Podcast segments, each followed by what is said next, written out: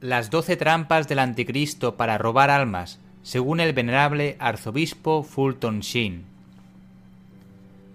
El arzobispo Fulton Sheen fue uno de los grandes evangelistas del siglo XX, llevando el Evangelio primero a la radio y luego a la televisión, y llegando a millones de personas en todo el mundo.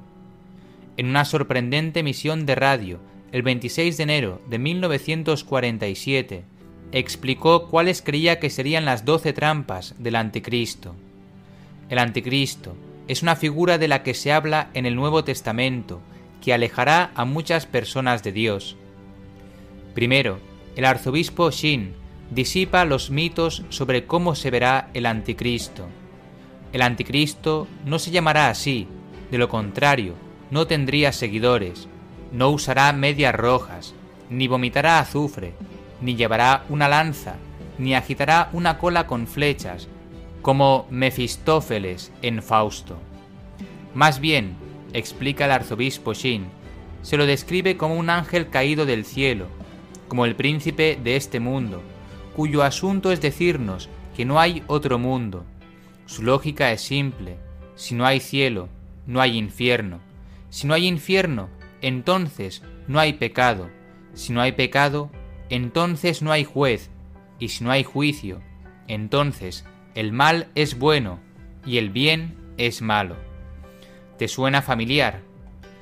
Pues aquí están las doce trampas, según el arzobispo Shin, que el anticristo traerá consigo.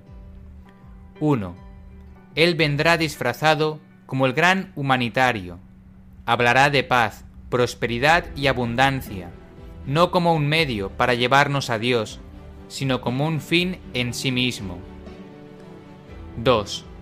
Él escribirá libros sobre la nueva idea de Dios para adaptarse a la forma en que las personas viven. 3. Él infundirá fe en la astrología para no hacer la voluntad, sino que las estrellas sean responsables de nuestros pecados. 4. Explicará la culpa psicológicamente, como sexo reprimido, hará que los hombres se encojan de vergüenza si sus semejantes dicen que no son de mente abierta y liberales.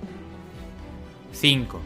Identificará la tolerancia, con indiferencia hacia lo correcto y lo incorrecto.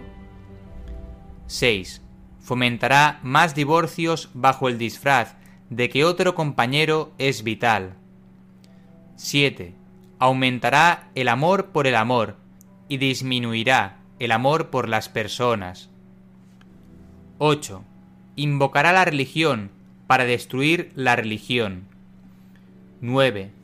Incluso hablará de Cristo y dirá que fue el hombre más grande que jamás haya existido. 10. Su misión dirá será liberar a los hombres de las servidumbres de la superstición y el fascismo, que nunca definirá.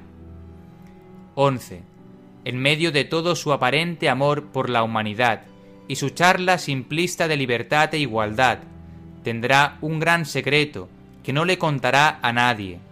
Él no creerá en Dios, y debido a que su religión será la hermandad sin la paternidad de Dios, engañará incluso a los elegidos. 12. Él establecerá una contraiglesia, que será el simio de la iglesia, porque Él, es el diablo, es el simio de Dios. Será el cuerpo místico del anticristo, el que en todos los aspectos externos se parecerá a la Iglesia como el cuerpo místico de Cristo.